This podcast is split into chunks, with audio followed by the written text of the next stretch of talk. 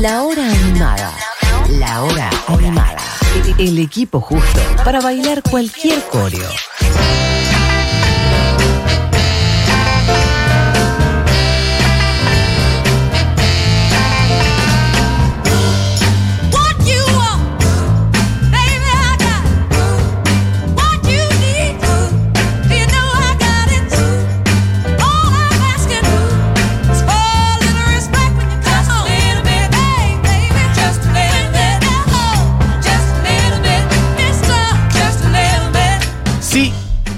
Quiero decir que Barbie eh, se sienta en la silla y recién ahí se empieza a sacar las cosas que tiene colgadas.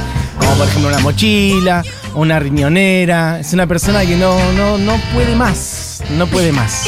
Esa es la imagen que da. Igual da una imagen tan muy radiante este año, te lo decía la semana pasada. Estás espléndida, Gracias, luminosa. Mati. Gracias, Mati. Estoy siempre corriendo yo. Sí, te- Pero me parece que es muy de mamá eso. Ah, ok, puede No es- ser, puede Viste como que te dicen no puedes más y en realidad es como, es de mamá, como no. Sí puedo. No, pero como que siempre. Ay, gracias. Eh, gracias, buen mozo. No, como que siempre mm, eh, estás corriendo. No, no, no hay nada que se pueda hacer. No- no tenés hay que nada que no igual. sea correr, sí, sí, Claro, porque ya está. Es un poco mi vida eso, siendo que no soy madre también, pero sí, entiendo. No, es como. Si hay alguna mami por ahí, Pami, Mamis. Mapi. Taller de mamis. Sadri me va a entender. Es así, es como. eh, sí, corres, y corres, y corres. Bueno. Corrí, pero llegué. Pero llegaste perfectamente, Estoy vieja, acá, todo Mati. bárbaro, contenido, ideas, eh, carisma. Eh, ¿Tenemos eh, un viaje por delante? Tenemos un viaje por delante. Yo quiero decir Sí. que Futurock eh, me ha dado la vida. Porque entre muchas cosas eh, que me suceden en esta radio, Sí. una es que increíblemente. Sí. Eh, increíblemente para mi profesora de literatura le mando un beso.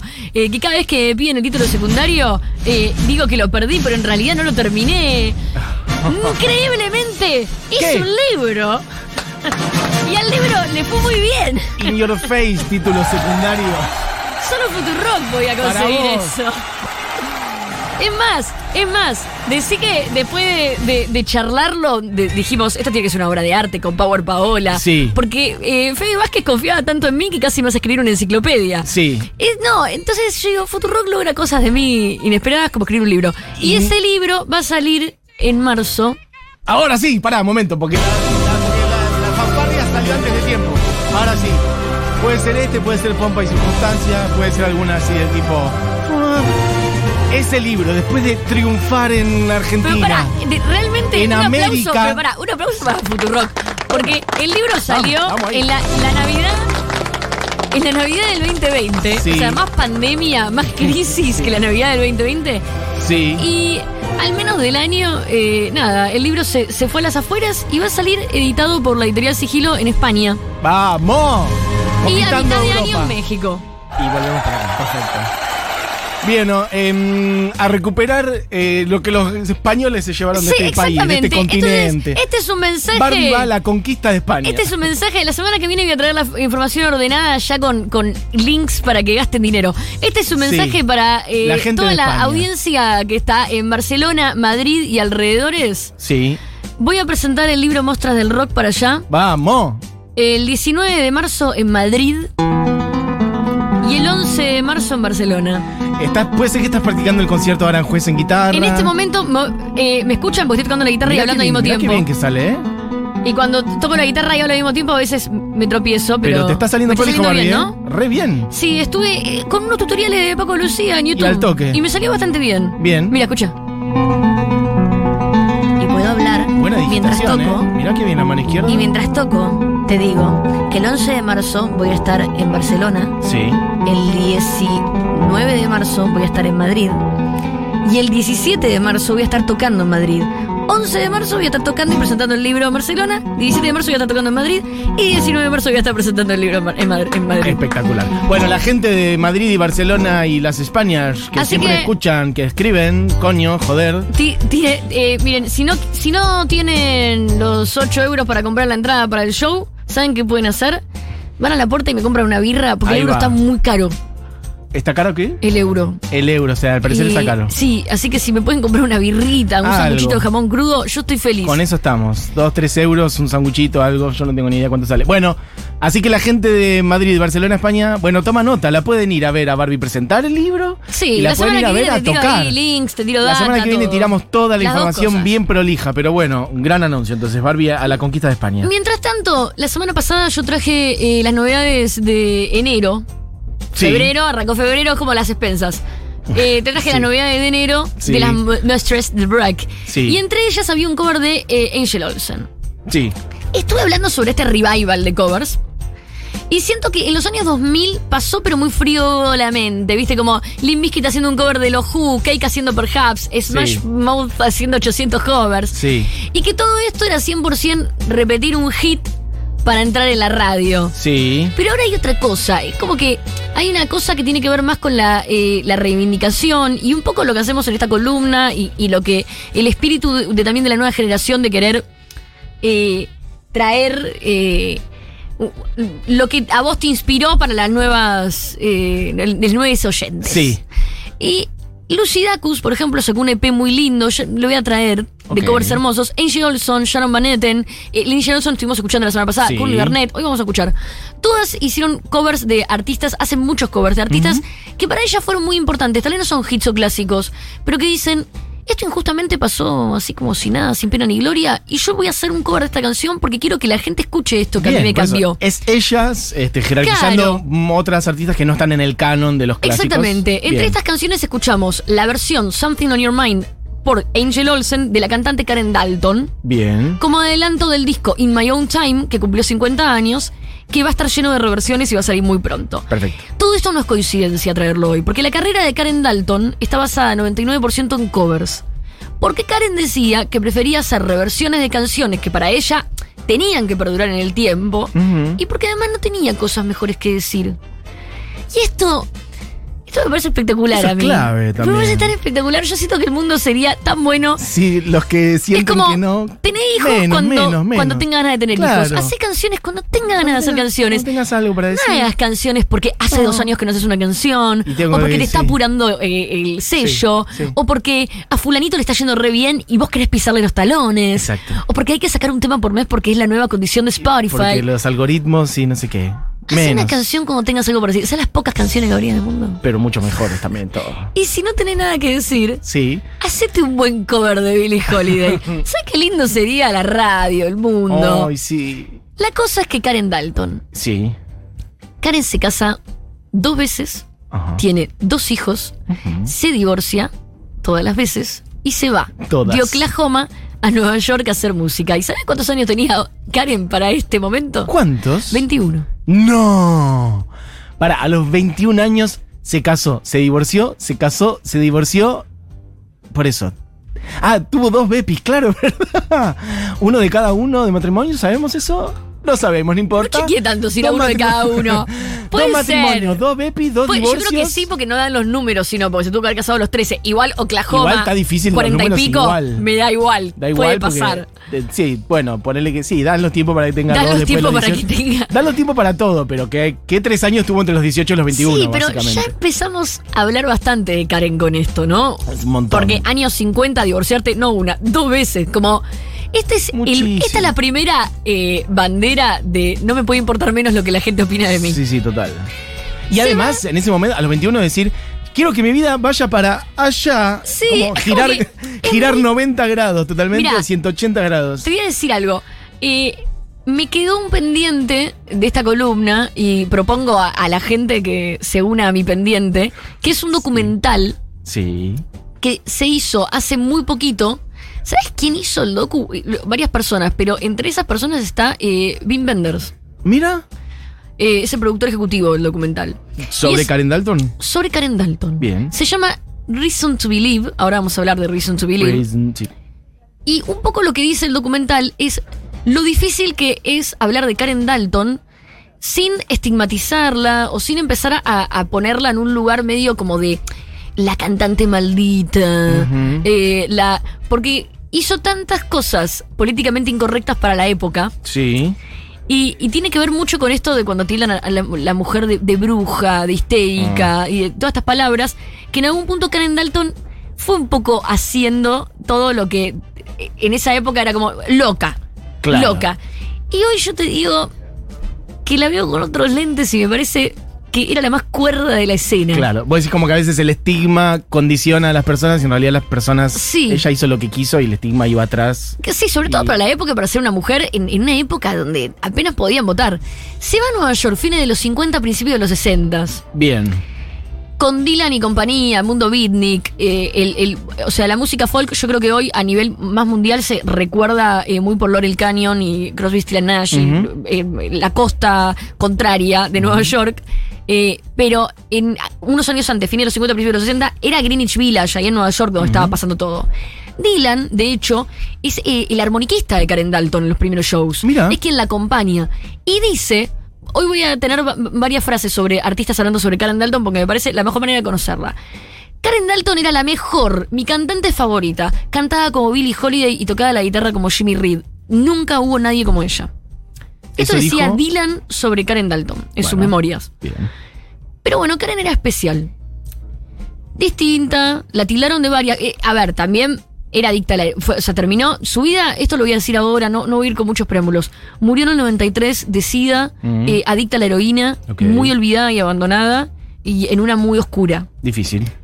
Mi, mi, mi, mi cuestión con todo eso es, primero, que cada uno tiene derecho a morir como Sí, quiere claro. eh, y, y- y en el lugar que quiere. Que...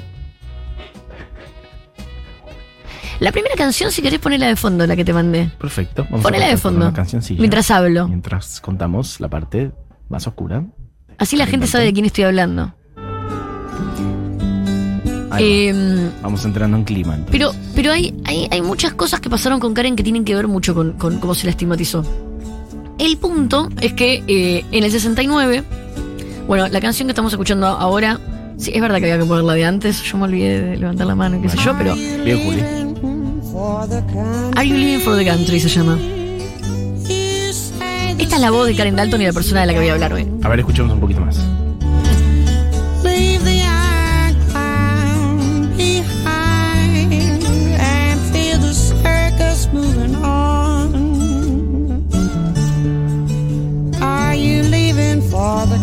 En el 69 Capitol Records la meten en el estudio, ella era una eminencia en el Greenwich Village, en el mundo folk, era una eminencia.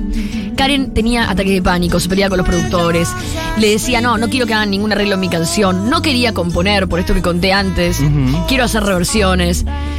Me encantaría viajar en el tiempo en forma de mosquita, meterme en una máquina del tiempo. Bueno, seguramente Mosca, máquina del tiempo, terminaría todo muy mal como la película. La película, pero... gran película. Sí, si sí, no la vieron, vean la gran peli. Terminaría todo muy mal, pero bueno, me encantaría ser una mosca, estar ahí en el estudio y ver si era la loca que relatan los de Capitol Records. Yo creo que lo que era. Pero a ver, ¿por qué? ¿Tenemos una- un relato de eso? Sí, sí, el relato era que no quería que los productores se metan con las canciones, no quería hacer canciones propias, le agarraban ataque de pánico, no podía cantar. Entonces la cuestión era que eh, a, a ese nivel, desde afuera, parecía que eh, era una loca que no nos dejaba laburar. Y yo creo que Jim Morrison debía tener una actitud mil veces peor que la de Karen Dalton, Mm. pero Karen Dalton era mujer. La cosa con Karen Dalton es que eh, el disco no funcionaba, llaman a su amigo Fred Neil. No funcionaba en términos No, no podían hacerla cantar. No, ah, no, caminaba, no caminaba, no Adentro cam- del estudio, La no la podían hacer grabación cantar. no andaba. No había forma, no había forma de que cante. Lo llaman a Fred Neil y le dicen hace algo, que era amigo de ella. Bien. Y Fred Neil le dice, che, quiero grabar un disco mío, quiero que vos grabes unas voces, ¿podrías? Mm. Dale, probemos esta canción, y probemos esta, y probemos esta. Bueno, gracias Karen por tu tiempo. Como termina de probar, mandan a mezclar, mandan a masterizar. Y ese era el disco nuevo de Karen Dalton que se llama It's So Hard to Tell Who's Going to Love You the Best. La canción que estamos eh, escuchando ahora, que vamos a escuchar ahora, porque esta era Are You Living for the Country, que está dentro de este disco, y ahora vamos a escuchar Little Bit of Rain de Fred Neil. Que como te decía, ella hacía reversiones y canciones que también eran compuestas por amigos para ella. Para ella, perfecto. Ay, me encanta cómo canta. Mientras te voy a contar esto. Un segundito, un segundito, escucha tu voz.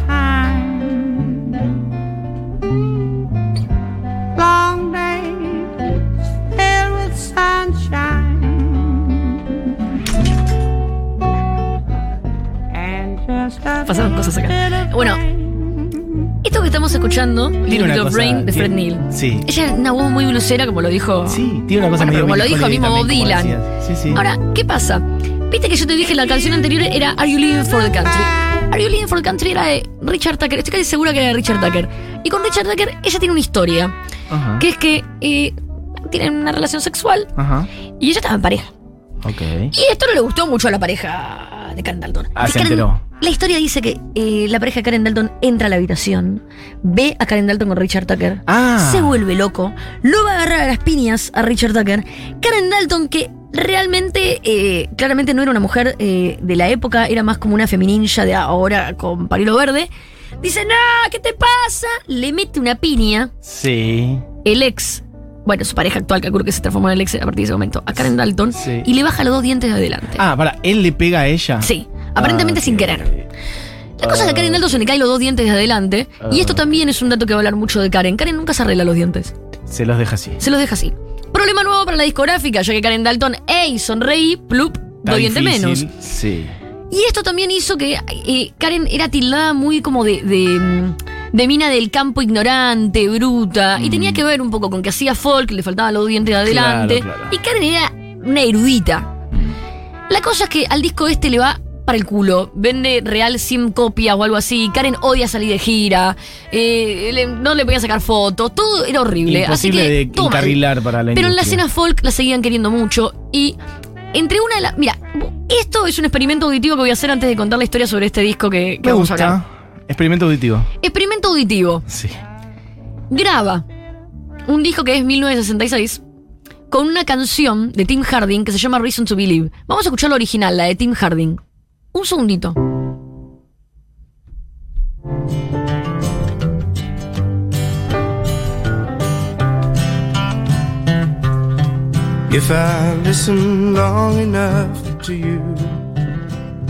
Ahora vamos a escuchar la versión de Carpenters. believe that it's all true.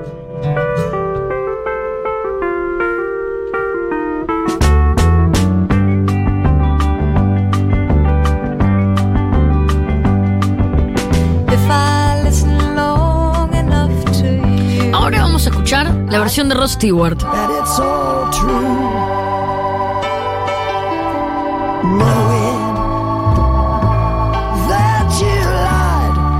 Y ahora vamos a escuchar la versión de Courtney Barnett con Vagabond. If I give you time to change my mind, Courtney Barnett, de hecho, lo que dice es: Estoy haciendo un cover de Karen Dalton. En ningún momento dice: Estoy haciendo un cover. Esto, esto también es un dato. claro. No estoy haciendo un cover ni de Tim Harden, ni de Ross Stewart, ni de Carpenters. La versión, la legendaria, es la de Karen Dalton. Claro. Ahora, vamos a escuchar a Karen Dalton haciendo esta canción. Sí. Straight faced while I cried. Still I look to find a reason to believe. Todo datos sobre esto. Primero, el nivel de low-fi que maneja Karen Mal. Dalton. Está grabada dentro de un tupper. Segundo, el nivel de oscuridad que maneja Karen Dalton al lado de Tim Harding, de Ross Stewart, de Carpenters, de hasta de Courtney Barnett. El nivel de oscuridad, y esto, acá primero voy a justificar la idea brillante de Karen Dalton de no hacer canciones propias, de hacer covers. Porque cuando ella hace el cover, la intención que pone en su voz, la, como La emoción, sí, sí. él la hace canción propia. La hace tan canción propia que Karen Dalton es una de las más grandes influencias para artistas como Nick Cave. Inclusive, Nick Cave dice sobre Karen Dalton. Que primero que es una de sus ídolas y segundo quiero decirlo eh, textual, me hubiera encantado verla actual, Mira. pero prefiero no conocer a mis héroes, no es buena idea, créeme. No quiero dar nombres, pero igual puedo estar toda la vida escuchando continuamente su música. A permanecer cinco minutos en la misma habitación que ellos y posiblemente eso hubiera sido el caso de Karen Dalton, que se sabía que era bastante compleja. Eso dijo Nick Cave. Pero Nick Cave era como una de sus mayores influencias es eh, Karen Dalton. Entonces, lo importante, lo importante de, de- no, lo que tenés para decir no necesariamente va a quedar en la letra o en la composición, Exacto. en una re- gran reversión puede llegar ese nivel de oscuridad y profundidad que manejaba. Total. La cosa es que la, la gente de- del mundo folk de Nueva York dicen, Karen, tenés que volver a grabar. Y le hacen grabar el disco In My Own Time. De hecho, es Harvey Brooks, el bajista de Dylan, el que arma todo, financia todo, todo. El disco está lleno de covers, son puro covers. Bien. Pero hay una canción que en algún punto es la canción. eh, esta canción creo que es como la única que es de Karen Dalton. ¿Qué compuso ella, decís? Sí, igual.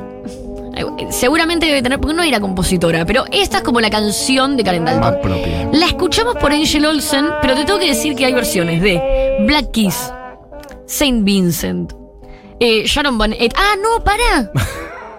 ¿Qué?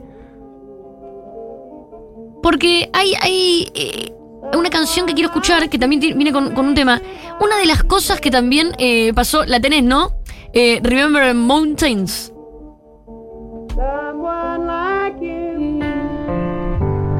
Esta canción. Ponla del principio. Esta canción, Remember Mountains, eh, no quería dejar de contarlo, que en el 2015 Mm. un montón de cantantes, mujeres, eh, agarraron escritos de Karen Dalton, Sí. poesía de Karen Dalton, y le hicieron canciones eh, inéditas. Ah, como que compusieron canciones a partir del material de ella, un poco como, como que ella está componiendo a través de estas otras mujeres. Exactamente. Muy buena idea. Exactamente. Quiero. eh, O sea, ¿con qué? ¿Con cartas, con notas, entrevistas? No sé. Con eh, escritos de ella, de su diario, letras, eh, poesía. Muy bueno. Eh, por eso te digo que lejos de, de ser como la tildaban, que realmente la tildaban así en la época, como una bruta que eh, eh, no, no podía escribir canciones Ajá. en algún punto, era como... eh, Bueno, por ahí no quería hacerlo y punto. Claro. ¿Qué te pasa? ¿Qué No, tenés no, que que andar era diciendo eso, a la era- gente lo que tiene que hacer? Ah, Mercedes Sosa no compone canciones. ¿Qué es esta Bueno? Mercedes Sosa es un gran ejemplo, pero Claro, el ¿qué caso de es ella era eso? re político. Bueno, y hacen esto que son todas canciones de Karen Dalton. Se llama Remember Mountains and Heart Songs by Karen Dalton, canciones eh, no escuchadas de Karen Dalton. Jamás había escuchado una idea así, que es que alguien componga un material, una canción o algo con fragmentos de texto o Bueno, de esa otra Hay- persona. ojo ¿no? que es un recurso que sí se ha usado bastante de. de, eh, de canciones. eh, bueno, eh, no sé, como poemas. eh, No, pero vos me estás diciendo que armaron como un collage No, eh, no, con no. materiales son distintos. textos. Ah, sí, son cada textos una, organizados. claro. Ah, pensé Por que era ejemplo, tipo una frase de acá, Sharon una Van frase de Etten allá. utiliza el escrito Remember Mountains de Karen Dalton y lo hace canción. Ah, no, está bien. Le pusieron ¿Entendés? música Como a un texto. Le ponen, claro. Y así tenés un disco de 11 canciones donde cantan un montón de artistas eh, yankees medio alternativas, donde hacen esto. Y todo esto empieza a reivindicar a Karen Dalton, porque hace muy poquito se empezó a volver a hablar de ella. A partir de este disco, Este a disco- partir de este documental, este disco está en Spotify. ¿Cuándo salió? 2015. Ok. Un disco indie divino. Divino, lo recomiendo un montón el disco. Es como. eh, por fuera de Karen Dalton, un disco indie muy lindo. Este, Remembering Sí. Mountains. Y la semana pasada trajimos la canción de Angel Olsen, que es de Karen Dalton, Something on Your Mind. Ujú. Something on Your Mind la hace eh, Black Keys, eh, la hace Saint Vincent, la hacen un montón de artistas. Pero vamos a cerrar esta columna con la versión de Karen Dalton. Esta canción es un clásico en Estados Unidos, es una canción muy muy famosa y seguramente cuando la escuchen la van a recordar de un montón de series que la han usado. Es como una canción folk bastante clásica Bien. y es como su gran hit. Karen Dalton murió muy, muy, muy, muy olvidada y tuvo una vida muy sufrida. Y no eh, por haber sido, como se la ha tildado, una drogadicta o, o- o una, eh, no sé, ignorante que no podía participar del sistema artístico porque era muy intelectual. Todo lo contrario, Karen Dalton era una artista con todas las letras y la única diferencia era que se plantaba ante la industria. Eh, Desde otro lado también. como- que creo que es el mismo lado que se plantan todos los eh, varones artistas de los Mm. años 30. Pero para ser mujer estaba muy mal visto, tan mal visto que era una loca que terminó en el olvido. Something on Your Mind es la canción que traje para cerrar, que es la misma que escuchamos de Angel Olsen, Hermoso. pero esta es la versión original. Voy a buscar el documental, entonces dijiste va producido por Bim Benders Producido por Wim y Wenders. que salió hace unos añitos. Salió, O no, este poco. año, el año pasado. Ah, perfecto. En noviembre. Reason to Believe se llama el documental. Bien, perfecto.